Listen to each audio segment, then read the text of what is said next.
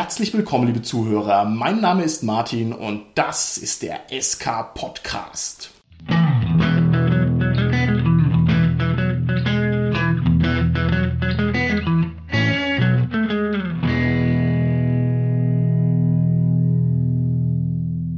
Mit mir heute im Studio sind meine lieben Gäste, die Tanja, der Holger und der Jan. Hi, hier ist die Tanja. Ja, hallo, der Holger hier. Hi, ich bin der Jan.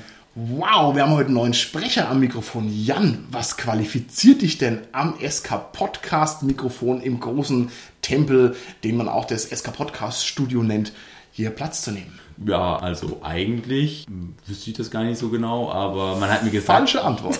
Du bist hier, weil du der Experte bist für das Thema, das wir heute angreifen wollen. Und das Thema ist Numenera. Gratulation dazu. Und bevor ich mich gleich nochmal um dich kümmere und wir dich ein bisschen besser vorstellen, möchte ich nur mal sagen, Twitter, zieh dich warm an, denn der SK Podcast wird immer brandaktueller, ja. Diese Folge dürfte, wenn sie mal droppt, sich nur wenige Tage nach dem Release, nach dem Print-Release von Numenera sozusagen schon on air befinden. Und da muss ich doch sagen, Wahnsinn, ha? Wir sind die Besten, Wir ne? sind echt die Besten. Hey. Die schnellsten Podcaster von Mexiko. Okay. Mexiko ist das hier. Psst, psst, unser Studioort ist geheim. Ja, das darf keiner wissen. So, lieber Jan, du bist der Experte für Numenera. Ich bin sehr gespannt, was du uns heute erzählen kannst. Numenera ist also das heiße Eisen, das gerade da ist. Vielleicht ist es für unsere Hörer ganz interessant, dass sie dich ein ganz kleines bisschen einschätzen können. Ne? Nur, dass man einfach weiß, mit wem spricht man hier. Magst du mir mal ganz kurz erklären, was für eine Art Rollenspieler du bist? Was gefällt dir denn gut? Was spielst du gerne? Wie muss man sich das vorstellen? Ganz offensichtlich gefällt mir super gut Numenera. Das war so ein bisschen so meine Einstiegsdroge, nachdem ich erstmal so ein mehr oder weniger nicht so tolles Erlebnis mit Rollenspiel hatte, das mich dann auch so ein paar Jahre von dem Hobby noch ferngehalten Oh hat. Gott, was war das für eine Liebe? Nun ja, also da war so eine DSA-Runde. Und also Ach, auf jeden? Fall, als ich so 17, 18 war in dem Dreh, wollte ich immer gerne mal Rollenspiel spielen, weil ich habe das mal gehört und macht ja aber irgendwie keiner, den man kennt. Und dann hat eine Freundin von mir so gemeint, hey, wir haben früher DSA gespielt, hast nicht mal Bock, wir wollen wieder eine neue Runde aufmachen, spiel mit.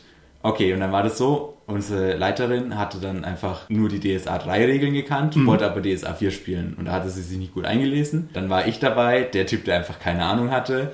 Dann hatten wir noch so einen DSA Gragnard, also eine Frau, die unbedingt ihre Mary Sue spielen wollte und die dann halt auch nicht anders dazugelassen hat. Okay. Und dazu noch den Otto Normalrollenspieler, die Freundin von unserer Leiterin, die dann auch versucht hat, die Gruppe zusammenzuhalten. Und das alles endet in einem furchtbaren Fiasko, weil zwei Charaktere Blutrausch hatten. Und nach der ersten Session haben wir dann auch teilweise erstmal nicht mehr miteinander geredet. Um Gottes Willen. Und das Ganze war so traumatisch, dass ich einfach zwei Jahre lang dann keine Lust mehr hatte, Rollenspiel überhaupt auszuprobieren.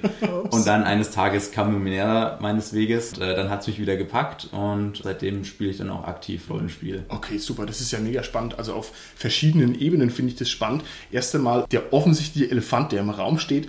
Du bist von einer Frau angesprochen worden, sie möchte gerne Spiel leiten und du möchtest bitte mitspielen. Was ist daran jetzt so ungewöhnlich? Passiert sowas überhaupt? Das ist ja, Ja. phänomenal. Ja, offenbar schon. Sonst wäre es mir ja nicht passiert. Sehr schön.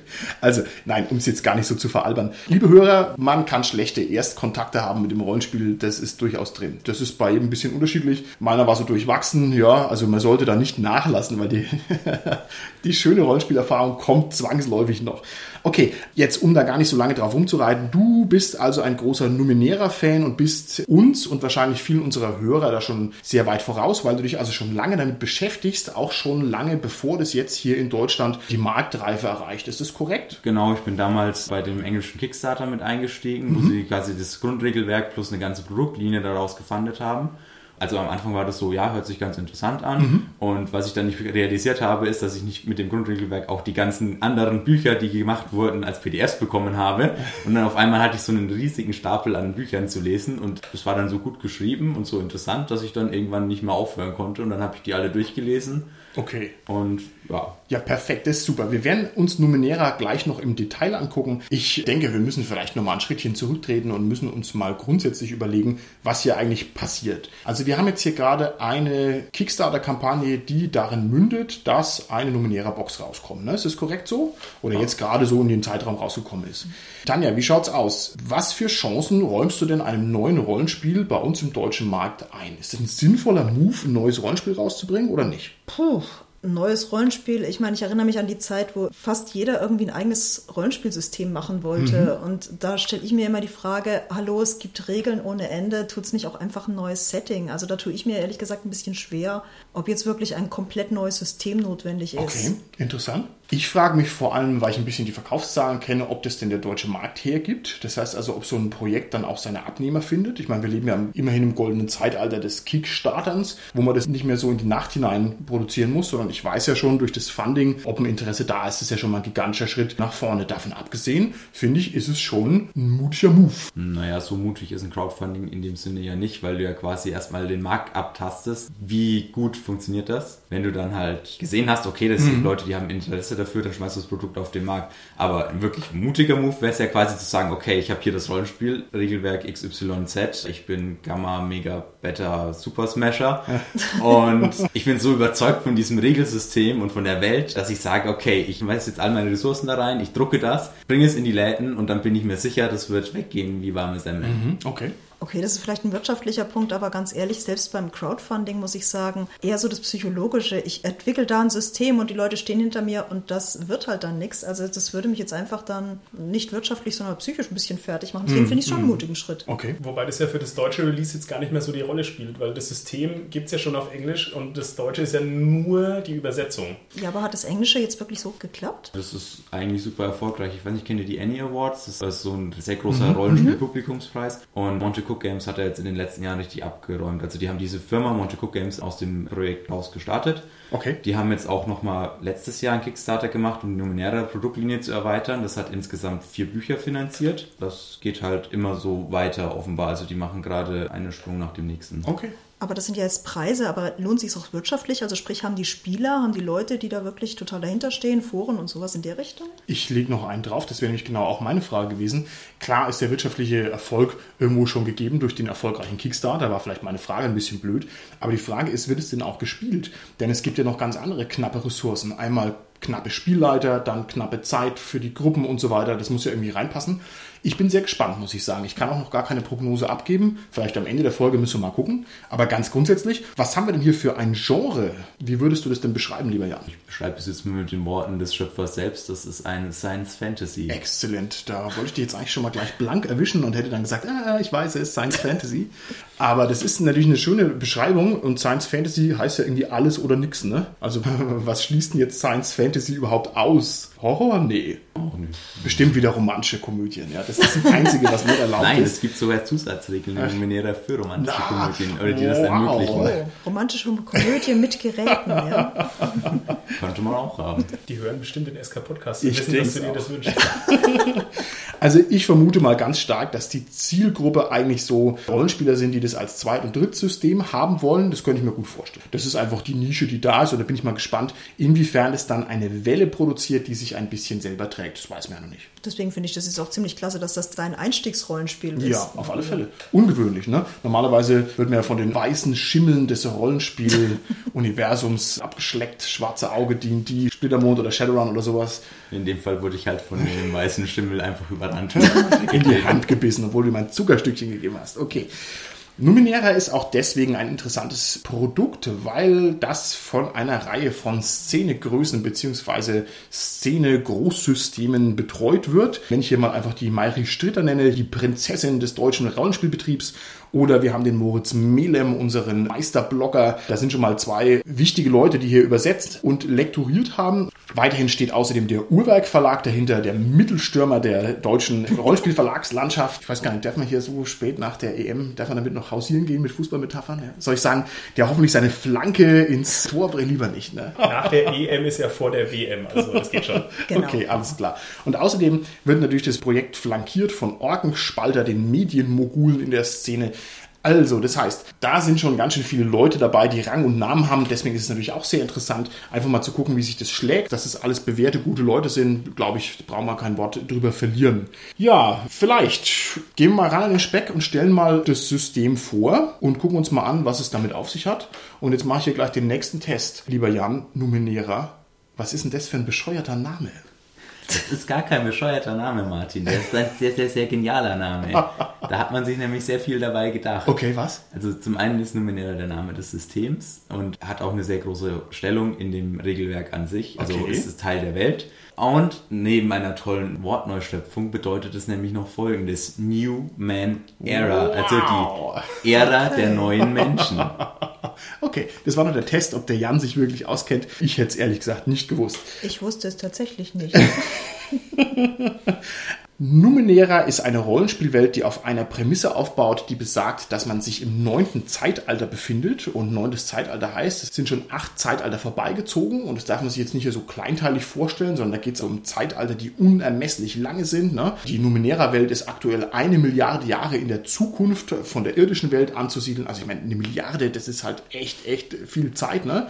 Und jedes dieser Zeitalter hatte schon seinen Zenit erreicht und ist dann wieder zusammengefallen, bevor dann wieder eine neue Zivilisation sozusagen entstanden ist. Und das darf man sich jetzt auf keinen Fall zu kleingärtnerisch vorstellen, sondern diese Zivilisationen haben das Reisen zwischen den Sternen entwickelt. Es gab eine Zivilisation, die konnte die physikalischen Gesetze nach Belieben verändern und beeinflussen. Eine Zivilisation bestand noch nicht mal aus Menschen, also das heißt, es sind also sehr, sehr weit entwickelte zivilisatorische Spots, die sozusagen schon im Bereich des Science-Fantastischen anzusiedeln sind. Und dadurch, dass die immer wieder in sich zusammengefallen sind, bedeutet es, dass die also sehr kuriose Hinterlassenschaften haben. Und in dem Moment, in dem man jetzt als Spieler die Numenera-Welt betritt, hat man sozusagen so die Zivilisationsstufe zwischen Früh- und Hochmittelalter, so 1000 nach Christus. Das heißt, wir spielen also vier Rübenbauern. Ja, das wäre also der idealtypische Querschnitt im Mittelalter. Nein, ne? Falls es noch Rübenbauern gibt zu dieser Zeit. Tanja, du wirst uns sagen, was man da konkret spielt, da kommen wir später noch drauf. Aber wir spielen auf alle Fälle in einer quasi mittelalterlichen Welt.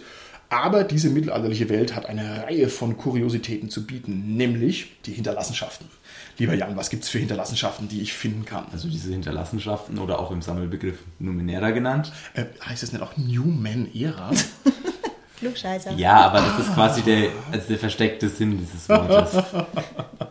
Diese Hinterlassenschaften, die im Sammelbegriff die Numenera genannt werden, unterteilen sich nochmal aus regeltechnischen Gründen in Cypher, Artefakte und sogenannte Kuriositäten. Vielleicht kann man sie mal ganz kurz anzeichnen. Es handelt sich dabei also um Artefakte und Relikte aus uralten Zeiten. Und wenn ich also jetzt ein mittelalterlicher Bauer bin, der sein Rübenfeld bestellt, kann es sein, dass da also eine Riesenmaschine auf diesem Rübenfeld rumliegt. Und das macht so ein bisschen den Zauber dieser Welt aus. Aber das darf man sich nicht profan vorstellen. Es gibt nicht nur Maschinen, die rumliegen, sondern es gibt ein Satellitennetzwerk, von dem kaum einer mehr weiß. Es gibt riesige Maschinen, die unten im Erdreich rumwühlen, solche Sachen. Ne? Es gibt, ja, keine Ahnung, Dimensionsportale, was man sich nur irgendwie vorstellen kann. Also was du dir vorstellen kannst, was gibt es Ja. im Endeffekt. Genau. Und sogar die Welt ist also schon mehrfach terraformt worden in den letzten Milliarden Jahren. Das heißt, erstens sieht sie sehr komisch aus, auch da reden wir noch drüber. Und außerdem besteht sie zum Beispiel aus Naniten. Das heißt, jeder Sandbrösel, der am Boden rumliegt und wo ich also meine Rübe drin ansehen möchte, ist eigentlich eine Nanite. Und das ist sozusagen der Weirdness und der Craziness-Level dieser Numenera-Welt. Habe ich so im Wesentlichen erwischt, lieber Jan? Oder habe ich nur irgendwelche relevanten Sachen vergessen? Ja, nee, also hast du auf jeden Fall richtig erwischt. Nur, also viele Leute wissen das quasi gar nicht. Die wissen Okay. Mhm. nicht, dass der Dreck um ihn herum aus Naniten besteht. Oder dass das, was da am Horizont entlang läuft, kein Riese ist, sondern eine altertümliche Maschine Mhm. oder irgendwas in die Richtung. Genau. Also man spielt sozusagen im Wesentlichen ja die Konfrontation zwischen Unwissenden, die sich in einer hochtechnisierten Welt bewegen und die also nicht sagen können, ist es Magie, ist es Wunder, Götterwirken, was auch immer. Und das ist, glaube ich, so ein bisschen der Reiz von Numenera. Das ist sozusagen der coole Genre-Kern, würde ich sagen. Gefällt dir sowas, Tanja? Also als Setting sicherlich. Also ich finde zumindest die Idee recht originell. Warum nicht? Es Okay. erspart einem zumindest die Sache, dass man versucht, alles zu erklären und einfach sagt, hey, das funktioniert doch. Frag mich nicht warum. Was ist denn mit Warhammer 40k? Das war nämlich meine erste Assoziation, die ich hatte, als ich diese Welt mir angeguckt habe. Und zwar deshalb, weil ich mir gedacht habe, naja, das ist ja ein bisschen ähnlich. Da hat man also seine Maschinenpriester, die ebenfalls uralte, längst vergessene Maschinen, ja, keine Ahnung, umtanzen und beweihräuchern, weil sie halt gar nicht wissen, wie man sie bedient. Und irgendwo in ihrem Gebetskult befindet sich halt dann die Handlung, schalte den grünen Schalter auf drei und dann bewegt sich halt der Battlebot oder was auch immer. Ja, was, ist das? Ist es das Gleiche, nur ein bisschen anders oder wo seht ihr da den Unterschied? Natürlich drängt sich der Vergleich ein bisschen auf. Ich finde das aber trotzdem unterschiedlich. Also bei Warhammer ist es ja wirklich diese extrem religiöse Richtung und Stimmt, ja. es ist sogar verboten zu forschen. Also man muss das ja so machen, wie das halt vor 5000 Jahren mal jemand festgelegt hat. Und Bei Numenera ist es eher so, man darf das ruhig entdecken. Es ist ja wirklich so dieses, der Entdeckertrieb ist da in dem System quasi angelegt und ja, dann passiert halt irgendwas. Also man kann entweder systematisch auch vorgehen oder man Ja. geht halt nach dem religiösen Dogma vor, dass man halt genau immer seine Riten macht und dann passiert halt eventuell genau das, was man erwartet oder auch nicht. Okay. Genauso hatte ich es ja auch irgendwie verstanden, dass es ja gerade das Wesentliche ist, dass man das entdeckt. Das ist, glaube ich, schon richtig, aber was ich mich da jetzt frage, da können wir die Frage vielleicht an den Jan weitergeben. Also normalerweise, wenn es jetzt eine High-Fantasy-Welt wäre, dann würde ich sagen, da hinten am Horizont läuft eben ein Riese, weil es halt ein Riese ist, der da läuft. Ne? Und bei Numenera würden wir sagen, da hinten läuft ein Riese, eine uralte Gärtner-Entität, die halt, keine Ahnung, dafür zuständig ist, dass die Kanäle ausgeschaufelt werden oder sowas. Das weiß ich ja jetzt als Bauer, den ich spiele, oder Bauer ist jetzt natürlich ein übertriebener Gag, als unwissender Mensch weiß ich es ja erstmal nicht, ne? Aber besteht denn überhaupt eine realistische Möglichkeit, dieses Geheimnis zu entschlüsseln? Das System als solches sieht es eigentlich gar nicht vor, dass man alles hundertprozentig Okay. erfährt und auch herausfindet. Es ist zum Beispiel nicht vorgesehen, dass man irgendwann sagen kann, dieser Riese am Horizont, das ist eine Maschine aus dem siebten Zeitalter, die wurde gemacht von der Rasse der Malkasen und die funktioniert so, so und so genau. Okay, aber wo ist denn dann der Unterschied? Also wo ist denn dann der Unterschied zu der High-Fantasy-Welt? Also wenn du jetzt sagst, kann ich eh nicht entschlüsseln, dann bleibt es doch ein im Wesentlichen magisch funktionierender Riese, oder? Ja, Okay, gut. Wobei ich mir das jetzt philosophisch mal vorstellen könnte. Ich meine, man hat da etwas, man weiß nicht, wie es funktioniert, aber so schwache Agnostik, man hat so zumindest die Hoffnung, dass man es vielleicht in ein paar hundert Jahren weiß, wie es funktioniert. Du weißt, dass man es wieder nachbauen kann und so. Okay. Das kann man ja nicht, wenn ich es richtig sehe. Ne? direkt nachbauen nicht, weil dann halt auch die Möglichkeit verloren gegangen ist, das herzustellen. Und was jetzt vielleicht noch gar nicht so rausgekommen ist, man verwendet viele Dinge auch gar nicht in dem Rahmen, wie man es gedacht hat. Also zum Beispiel hat man vielleicht irgendeinen Ring und der erzeugt ein Kraftfeld und den nutzt man dann natürlich, ich habe hier einen Ring mit einem Kraftfeld und schießt mal auf mich und haha, ihr könnt mir gar nichts anhaben. Aber was man vielleicht nicht weiß, ist, dass das eigentlich mal ein Bauteil von einem Motor war, der eigentlich zum Beispiel Strahlung im Motor drinnen behalten Sehr sollte. schön, Ah, sehr schön. okay. Aber hat es denn eine Auswirkung auf Spiele? Was ist denn, wenn ich jetzt diese verrückte Hightech-Welt einfach nur als magische Welt interpretiere und das Spiel halt doch wieder D&D? Kannst du natürlich schon machen, dann ist es halt quasi D&D mit einem sehr futuristisch angehauchten. Ja gut, wie gesagt, wenn ich den Riesen nicht unterscheiden kann, bleibt es ja ein Riese. Also wenn ich ihn nicht von dem Metallgolem unterscheiden kann. Ist Das- egal, ich will gar nicht so drauf rumreiten. Es war nur die Frage, ob das so gut funktioniert mit dieser übertriebenen Hightech, aber werden wir vielleicht noch sehen.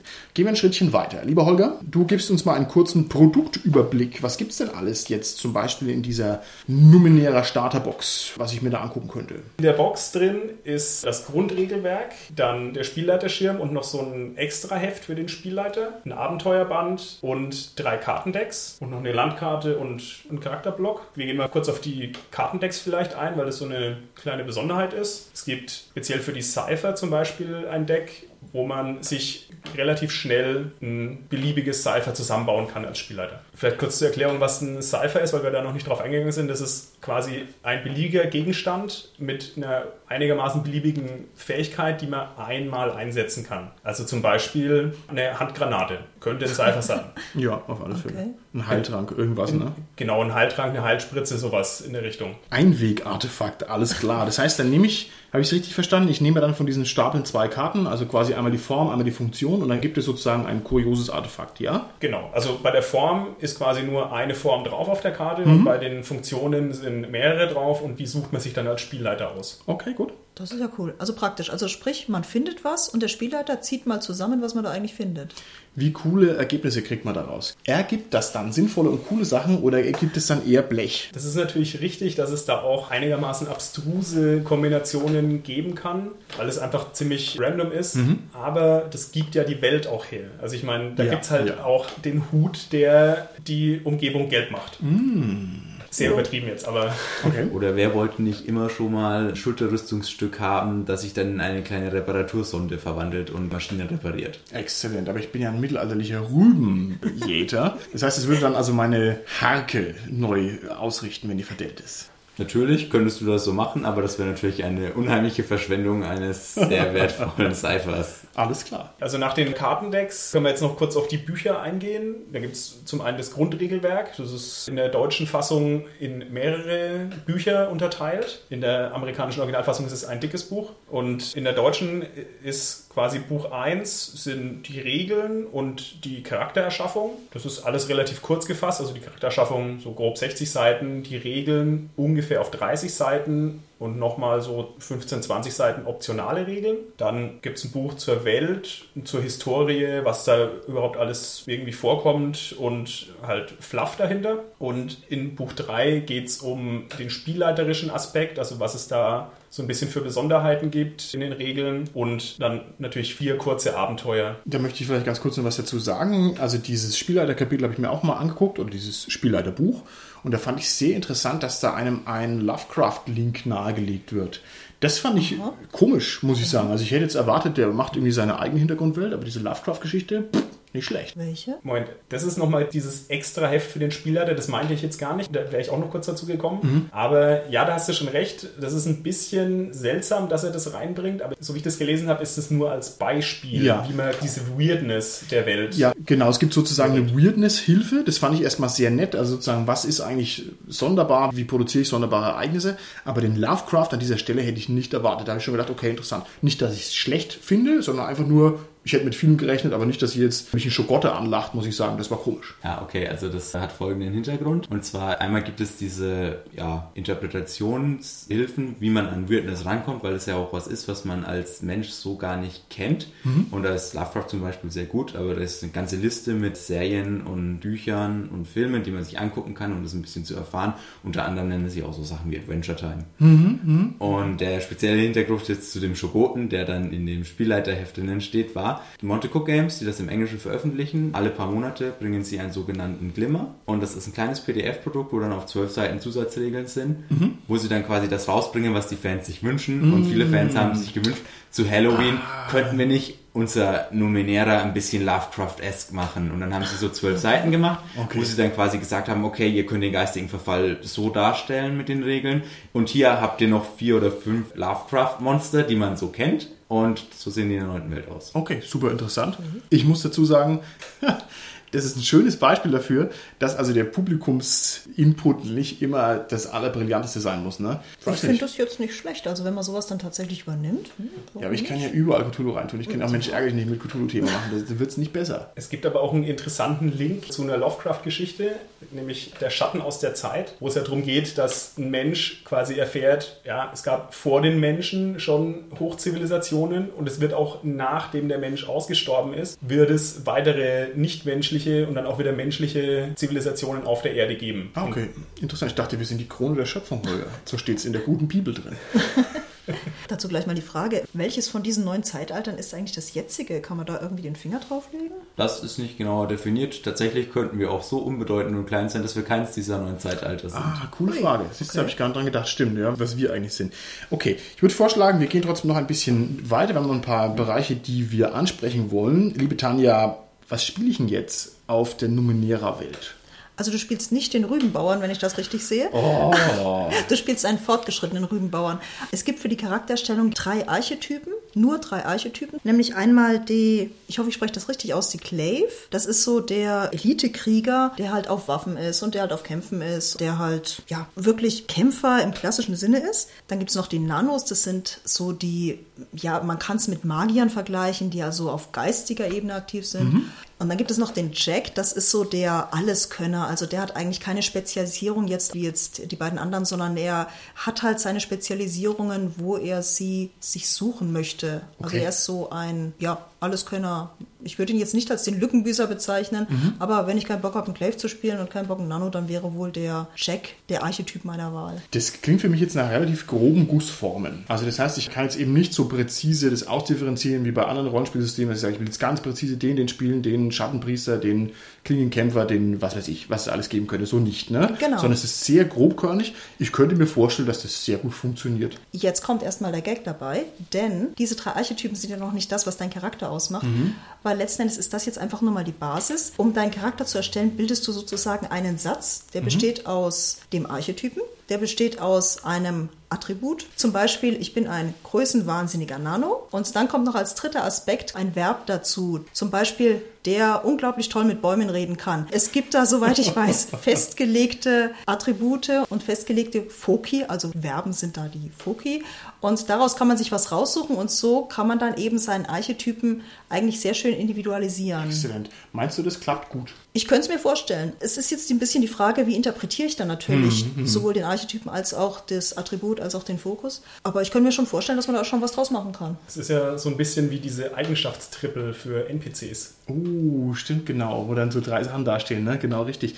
Ich finde es eigentlich eine schöne Idee, muss ich sagen. Das ist schön reduktionistisch, ne? Man müsste es mal ausprobieren. Mir wird das auf alle Fälle taugen. Ich glaube, jemand, der diese ganz filigrane Charakterausgestaltung braucht, ja, vielleicht dieses komplexe, auch im Wertesystem abgebildete Barbie-Spiel oder sowas, für den ist es wahrscheinlich nichts, für den ist es zu grobkörnig. Aber naja, Mai. Und wesentlich ist halt auch, dass da nichts gewürfelt wird. Also Ja, ich meine, wenn du ja. hier den radikalen äh, Würfelmenschen hast, der kann damit wahrscheinlich nicht ernsthaft was anfangen. Okay, alles klar. Was soll denn am Ende für ein Spielgruppengefühl rauskommen, Jan? Also ich meine, jeder kennt so diese schwarze Auge-Heldengruppe, ne? Magier, Krieger, Elf, Zwerg und sowas und die sind halt immer irgendwie Tolkienesk äh, um zwei Ecken. Da weiß man, was man hat, sage ich jetzt mal ein bisschen blöd. Was kommt denn für ein Spielgefühl für die Spielgruppe raus bei Numenera, Jan? Das kann sehr unterschiedlich sein. Im Endeffekt kannst du spielen, was auch immer du möchtest. Also ich halte es auch Ja. immer so, dass die Leute den Typen Nano, Jack, Glaive nehmen sollen, den sie möchten. Und du kannst auch eine Gruppe spielen, die nur aus Nanos besteht. Und dir wird auffallen, das System gibt den Spielern so viele Möglichkeiten, dass sie quasi nicht sagst, oh, hätte ich doch nur den starken Krieger dabei, der mir die Monster hier vom Leibe hält, während ich meine Zauber spreche, sondern du kannst auch als der in Anführungszeichen gebrechliche Zauberer Ja. durchaus den Monstern dann Widerstand leisten, wenn du das möchtest. Okay. Und ich habe es noch nicht erlebt, dass eine Gruppe wirklich jemanden gebraucht hätte, wo du gesagt hast, oh, hätte ich doch jetzt nur den Heiler dabei. Okay, ich muss natürlich sagen, dass es vielleicht aus spieltheoretischer Sicht ein bisschen defizitär ist. Es gibt die Meinung, dass irgendwie auch eine Art Spielziel definiert sein muss. Ansonsten ist es halt beliebiger bla bla bla. Ne? Und wenn ich also noch nicht mal weiß, was für eine Rolle ich da spiele, finde ich, ist es an der Stelle etwas angreifbar. Also wenn es sozusagen so eine total offene Gussform ist, wo ich dann alles reintun kann und wenn dann die Gruppe halt irgendwie völlig beliebig ist, muss man halt wissen, ob man der Typ dafür ist. Ne? Ich denke auch, das kommt wahrscheinlich sehr auf den Plot an. Oder, oder sagst du, dass das, egal welcher Plot, das immer funktioniert? Würde ich jetzt so nicht sagen. Es hängt natürlich auch stark davon ab, wie der Spielleiter dann im Endeffekt damit umgeht, dass er zum Beispiel eine Gruppe nur aus Nanos hat, die dann eventuell auch nicht gut kämpfen kann. Okay. Und dass er es vielleicht auch zulässt, dass dann die Probleme, die er sich ausgedacht hat, auf eine andere Art von der Gruppe gelöst werden, als er sich überhaupt ausgedacht hat. Also man muss dann halt schon flexibel sein. Okay. Also es ist sehr fordernd für den Spielleiter. Okay, interessant. Dann würde ich sagen, Jan, kannst du uns mal ganz kurz ein bisschen die Regeln überreißen? Auf was lasse ich mich ein, wenn ich Numenera spiele? Was für Regelwelten erwarten mich da ungefähr? Du lässt dich auf ein sehr einfaches und intuitives System ein. Das ist wirklich viel einfacher, als man sich denken möchte. Du würfelst einen W20. Der Spielleiter legt eine Schwierigkeit fest zwischen 1 und 10. Und dann gibt es verschiedene Regelmechanismen, die dir erlauben, die Schwierigkeit einzustellen. Und du musst dann immer das Dreifache deiner Schwierigkeit auf dem W20 würfeln. Also wenn du eine Schwierigkeit 3 hast, musst du eine 9 würfeln oder mehr. Und wo ist mein 600-seitiges Artefakt-Regelkompendium, wo minutiös alle Sonderfertigkeiten, Meisterschaften, magischen Elemente und Astralfarben der Artefaktkonstruktion aufgelistet? Kommt es noch? Nein. Ah, Also du wirst auf jeden Fall ein 600-seitiges Regelwerk zu irgendwelchen magischen Attributen und dergleichen vermissen, denn das System überlässt es dem Spieler und dem Spielleiter, das so auszugestalten, wie sie möchten. Sie sagen dir zum Beispiel, hier hast du einen Zauber, der Zauber ermöglicht es dir, einer Kreatur vier Schadenspunkte zuzufügen. Wie du den Zauber dann gestaltest, ob du sagst, ich schleudere Flammenblitze oder ob du sagst, ich beschwöre Ranken, die sich aus dem Boden um meinen Gegner winden und ihn zerquetschen, das ist dir überlassen. Okay. Also den Fluff machst du. und ich muss sagen, es war ein langer Weg, liebe Mittelrollenspieler, und jetzt sind wir endlich da. Dass wir endlich mal, soll ich sagen, selber festlegen können. Ich bin so gerührt, ey, ohne Witz. Was ich an Zauberblödsinn auswendig gelernt habe in meinem Leben, ja, das werde ich nie wieder machen. Ich mache nur noch Rollenspiele, wo ich mir selber ausdenken kann, was der Fluff ist. Alles andere interessiert mich nicht. Du musst das nur die Spieler machen lassen. Okay. Und sehr viel komplizierter wird es nicht, sagst du. Also das ist so ziemlich Ende der Veranstaltung. Das ist es. Man muss halt verstanden haben, dass man die Cypher hat, die man nur einmal benutzen kann. Dass es dann die Artefakte gibt, die im Endeffekt sowas wie Cypher sind, die man öfter einsetzen kann, die dafür nicht so stark sind. Was dann der Spielleiter noch erklären müsste, ist, dass man sich halt als Spieler bewusst anstrengen kann, um einen Wurf Entwurf einfacher zu machen. So wie es im echten Leben ist, wenn man sich darauf konzentriert, ich will jetzt diese eine Sache besonders gut machen, nur dass man das halt auch nicht immer machen kann, dass das halt dann quasi einen auch auslaugt und man dann halt irgendwann umkippt. Okay, super. Okay. Dann sage ich vielleicht gerade noch schnell zwei Sätze zu den Abenteuern, die ja auch enthalten sind. Jetzt muss ich mich hier etwas abstrakt halten, ich möchte es ja nicht spoilern. Das heißt, ich werde jetzt eigentlich, ich glaube, so ganz konkret zu den Plots eher nichts sagen. Nur mal vielleicht so allgemein. Es gibt in dem Grundregelwerk ein paar kleine Abenteuer, nicht viele Seiten. Und da gibt es jetzt hier in dieser Numenera-Box nochmal ein Abenteuerheft. Und dieses Abenteuerheft enthält nochmal drei Abenteuer, die irgendwie mal als Con-Abenteuer geplant waren, wenn man das so sagen kann. Ich muss sagen, ich bin mir nicht sicher, ob die so sinnvoll gewählt sind. Und zwar deshalb, weil die Dimensionsabenteuer sind, sage ich mal, ohne sie zu spoilern. Also man verlässt immer die Realität und bewegt sich an einen anderen Ort. Nicht, dass das nicht total reizvoll wäre und super futuristisch ist, aber es wirkt für mich ein bisschen dofelig. Ja? Das ist wie wenn ich sage, hey komm, wir spielen das neue Ariel-Rollenspiel und unser erstes Abenteuer ist, wir gehen an Land. Das ist ja blöd, ja. Sondern ich will ja quasi erstmal dann unter dem Meer, wir müssen ja diese Tanzszene nachspielen, ja. Sebastian, es. die Krabbe und sowas, das muss ja laufen. Wäre das nicht eigentlich der Punkt eines Ariel-Rollenspiels, dass man Charaktere spielt, die dann aus dem Wasser, aus der Welt, die sie kennen, ans Land wollen? Also gut, aber dann vielleicht äh, war es ein schlecht gewähltes Beispiel. Man stelle sich vor, wir machen jetzt als erstes Aventurien-Abenteuer, wir brechen auf nach Güldenland. Das ist ja doof.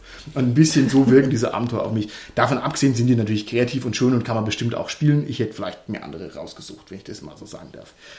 Stimme ich dir durchaus zu. Also gerade diese Convention-Abenteuer, das Abenteuer der Vortex und durch den Vortex sind direkt ineinander folgend, sind halt äh, für Conventions gedacht gewesen und tatsächlich sind die sich auch ein bisschen ähnlich halt von der ne? Thematik. Ja, ja. Ja, was wäre denn dann so ein typisches Abenteuer? Also sowas wie Fantasy, rette die Prinzessin aus dem Magierturm oder Shadowrun holt die Daten daraus. Was wäre da für Numenera jetzt so ein typisches 0815 Plotschema? Also du hast ja immer die drei Säulen des Rollenspiels, die bestehen aus sozialer Interaktion, Kämpfen und dem Erkunden. Numenera hat es sich zum Ziel gesetzt, ein Spielsystem zu sein, das sich auf das Erkunden fokussiert. Also wäre das klassische Numenera-Abenteuer in diesem Sinne eigentlich, du machst eine Entdeckung. Okay. Okay, das finde ich sau cool, dass sie sozusagen das Rollenspiel in drei Sätzen mit drei Attributen einfach mal komplett fasst. Erübrigen sich alle weitere Diskussionen, weil es einfach so griffig und so klar ist. Finde ich toll. Ich frage euch noch mal ein paar ganz konkrete Sachen, damit wir da noch ein paar Informationen an unsere Hörer rauskriegen können.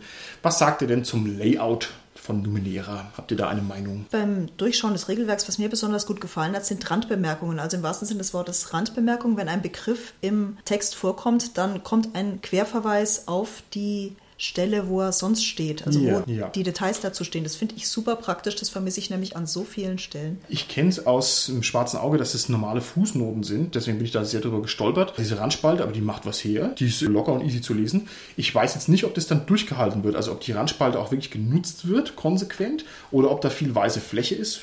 Müsst ihr mal gucken. Jan, du meinst, das ist ausgenutzt, ne? Ja. Es gibt da nur vom Layout her ein kleines Problem, nämlich der Text ist eh schon zweispaltig und dann hast du daneben noch die kleine Spalte und du weißt nicht genau, auf welche Spalte bezieht sich jetzt die Randspalte. Aber die Wörter sind farbig schön markiert. Also das ist mir auch aufgefallen. Die wirken so ein bisschen wie Links, muss ich sagen. Ich wollte dann immer so, äh, klick doch mal auf hier, was heißt ein Cypher? Aber das ist dann auf der Randspalte erklärt. Also schöner Hypertext im Prinzip. Gute Idee. Tatsächlich ist das in dem PDF dann auch als Hyperlink, wo du draufklickst, dann wirst du sofort zu der Stelle gebracht, wo es dann weiter beschrieben Toll, wird. das ist ja Cool. super. So soll es sein. Das ist ja dann ideal. Ansonsten hatte ich am Anfang ein bisschen die Befürchtung, dass es eine krasse Wall of Text ist. So die ersten paar Seiten ist natürlich nur der Fluff-Opener, aber das ist schon echt eine Menge Text. Und jetzt habe ich natürlich Augen wie ein Adler, wie es mir als Host so zusteht, aber ich finde die Schrift schocklein. Also ich finde, da hätten wir also auch mal drei Punkte mehr machen können pro Buchstabe. Oder wie seht ihr das? Also ich finde es auch wirklich am Anfang sehr, sehr schlimm, dass du einfach nur eine Seite komplett Text hast. Ja. Mit zwei Überschriften, also Unterüberschriften irgendwie im Text und super kleiner Text. Ja, also Ja. das PDF ist echt schwer zu lesen. Ja, genau. Ansonsten viele schöne Bilder. Die Weltkarte finde ich kreuzhässlich. Ich kenne auch wirklich viele Karten ausgedachter Welten. Ich will jetzt gegen die Karte gar nicht sagen, die ist schon nett, aber die ist so ja braun, grün, einheitlich und so. Und ja, was sagt ihr zu der Karte? Gefällt euch die? Also mit der Farbe, da bin ich vollkommen schmerzfrei, wie sowas optisch aussieht. Sie macht so ein bisschen einen Eindruck von, da kommt noch was, weil es ist eben nur so ein Ausschnitt und es geht nach oben, nach rechts und so weiter, es geht überall noch weiter. Und es macht jetzt für mich nicht so den Eindruck von Numenera, die gesamte Welt. Mhm. Also das finde ich jetzt ein bisschen schade, weil man so den Eindruck hat, hey, kauf die Fortsetzung. Also tatsächlich ist es so, es ist nur ein Ausschnitt der Welt. Das ist das, was man halt am Anfang gesagt hat. Das wollen wir jetzt als die Spielwelt mhm. erstmal machen. Wir wollen den Spielern halt noch die Möglichkeit lassen, ihre eigenen Locations zu machen, sich selbst auszudenken, oh, was ist hinter dieser eisernen Wand, die da den ganzen Süden mhm. bedeckt? Oder was ist dieser komische große Gebirgskreis, der sich da im Nordosten bewegt? Ja. Und was kann man da machen? Tatsächlich wurde die Spielwelt inzwischen erweitert. Okay, interessant. Es ist natürlich so, die Karte ist sau hässlich. Man stelle sich mal hier die Karte von Lorakis vor, wie spannend die ist, wo man sagt, cool, was ist da, was ist da. Es ist einfach interessant. Und hier die numenäre Karte wirkt wie so ein Brett einfarbig und große Landmassen, aber die Erklärung dafür ist natürlich super, dass es einfach der Effekt ist von vielen Millionen Jahren Terraforming und dass halt da einfach was dahinter steckt. Insofern muss ich sagen, ist es dann natürlich schon irgendwo ziemlich clever. Das ist genau das, was mich auch ein bisschen gestört hat am Anfang. Die schaut so unglaublich konstruiert aus, ja, die ja. Karte. Also äh, wirklich so rechts oben ist so ein Gebirgskreis wirklich kreisrund mhm. und erstmal denkst du dir, was ist denn das? Und dann, wenn du darüber nachdenkst, beziehungsweise mal in dem Buch ja. nachliest, kommt dir ja wirklich das, naja, das ist halt super terrageformt ja. alles. Also da hast du genau diesen Gebirgskreis und du hast halt irgend so einen Wald, der ausschaut wie ein Pentagramm. Oh und, Gott, wie schlecht. Äh, das war ja. nicht lächerlich. Aber gut, ist halt der Pentagrammwald, warum nicht? Gut, ich meine, was mich auch noch ein bisschen gestört hat, ist die Benennung, aber das finde ich bei vielen Karten. Da gibt es ja die Ferne, wie heißt es im Original, Beyond oder so. Und ich meine, wenn ich da wohne, dann sage ich doch nicht, ich wohne in die Ferne. Also das ist irgendwie, wenn ich solche Karten sehe, dann sage ich immer, bäh. Wobei man natürlich sagen muss, dass die wahrscheinlich aus einer Sicht geschrieben ist, von einer bestimmten Person. Jan, wie ist das? Nicht. Wenn du jetzt eine Fernerin wärst, dann würdest du sagen, ich lebe in Ferni und bin stolz drauf. Ja? Ferni, Ferni. Aber wer hat mich denn so genannt? Das ist genauso wenig die Centauri treffe, die im Alpha Centauri sind und die nennen sich dann auch Centauri, sage ich ja, also nee, komm. Also Tanja, du hast da natürlich recht. Die Karte ist geschrieben aus jemandem, der aus der, ich glaube im Deutschen nennen sie es Heimfeste kommt. Okay. Und für die ist alles, was jenseits dieses einen Gebirges liegt, einfach nur die Ferne. Deswegen ist das dann so betitelt. Aber da gibt es dann keine kanonische Karte, wo das irgendwie Neustadt 1, 2, 3 und so weiter auftaucht. Nein. Okay. Und äh, das dient auch dem, dass du halt, also gerade die Ferne dient halt Spielleitern, um sich da kreativ auszulassen. Okay, ich würde gerne von euch wissen, eignet sich denn Numenera, das ja vielleicht eher so als Zweitrollenspiel gedacht ist, als Ausflugsziel für Hardcore-Systemspieler? Also stellen wir uns jetzt zum Beispiel mal vor, jemand spielt halt einfach ganz gerne auf Aventurien und ist ein DSAler und meint ihr, so eine DSA-Gruppe kann davon profitieren, wenn die mal sagen, wir gehen jetzt hier rüber nach Numenera und spielen da ein bisschen oder sind die davon eher verschreckt? Also ich finde ja bei DSA hat man ja die ganzen Artefakte, die Götterartefakte oder sowas, die gehen ja durchaus auch als sagen wir, Ansatz für solche Nominierer durch oder sehe ich das falsch? Jan, wie findest du das? Ja, ich kenne mich jetzt mit DSA nicht so gut aus, aber im Endeffekt ist das ja das, was die Nominierer sind. Große, mächtige Artefakte, die Unvorstellbares ermöglichen. Okay, ach so, interessant. Du meinst jetzt, dass man so tut, als wäre das Aventuren, so habe ich das gar nicht gedacht, aber das ist ja auch interessant, ja? Was? Was soll es sein? Die Heimfeste? Das ist doch Perikum, tralala, ne? Nein, ich hätte eher gedacht, da ist so ein Bäuerlein auf dem Feld und findet da eben das Schwert von Rondra und dann versucht herauszufinden, was damit ist. Ah, das ist ja mega cool. Das ist ja schon so eine halbe System-Conversion. Das finde ich auch sehr interessant. Meinst du, das würde gut gehen? Oh, wenn sich die Spieler darauf einlassen, denke ich doch schon. Könnte ich mir zumindest witzig vorstellen. Oh, man sollte die vielleicht überraschen. Die denken, sie haben also hier den himmlischen Rondra-Kamm. Jetzt möchte ich sagen, der heißt Armalion. haben die also gefunden und dann stellt sich raus, es ist ein Monofilamentschwert aus dem dritten Zeitalter. Okay, oh, crazy. Das geil. Jetzt aber nochmal meine Grundfrage, um die Nummer aufzugreifen. Jetzt nicht so eine crazy Conversion, sondern wie ist es, wenn man sagt, ich spiele jetzt einfach mal Numenera, ist es für einen klassischen, gut, gibt's ja nicht, aber ist es für einen, ja, urigen DS, gibt's ja noch weniger. ich lasse mal die Adjektive einfach weg.